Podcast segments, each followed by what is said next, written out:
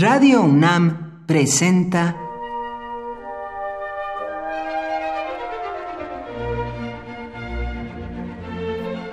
Cuaderno de los Espíritus y de las Pinturas por Otto Cázares.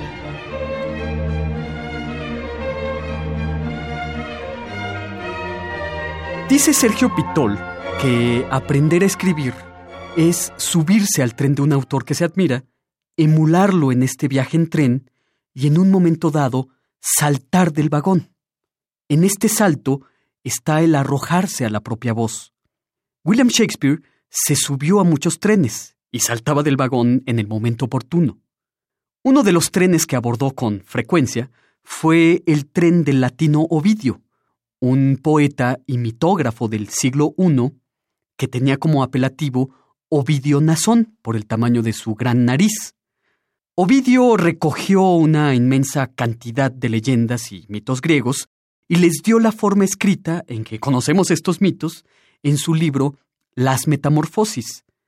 Una de estas leyendas es la de Píramo y Tisbe.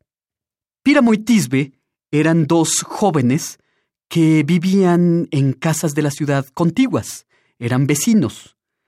Creció el amor con el tiempo entre estos dos muchachos, pero los padres impedían este amor en flor.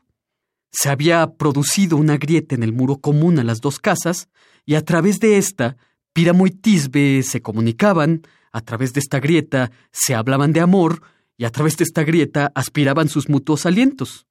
A través de ella también, Píramo y Tisbe resuelven abandonar juntos la ciudad.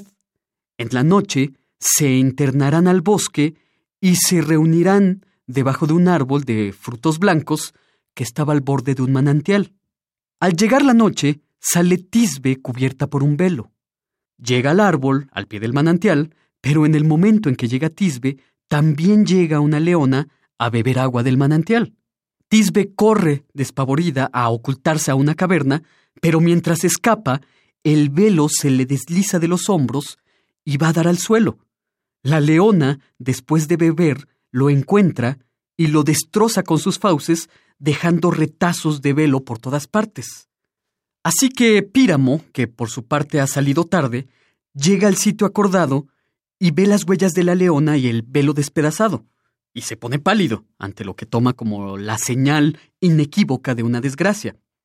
Y en ese momento, Píramo se da muerte. Los frutos del árbol, que eran blancos, se tornan púrpuras, se transforman en moras.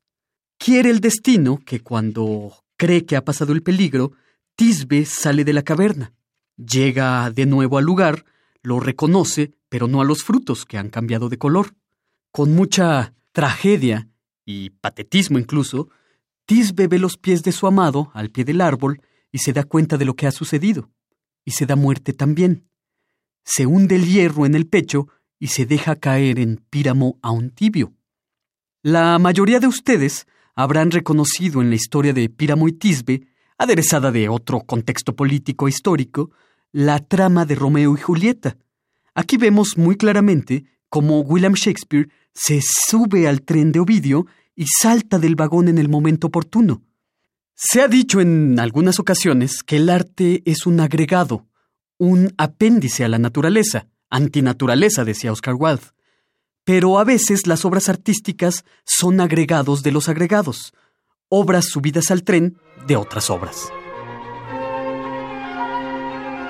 Por hoy, Otto Cázares cierra el cuaderno de los espíritus y de las pinturas.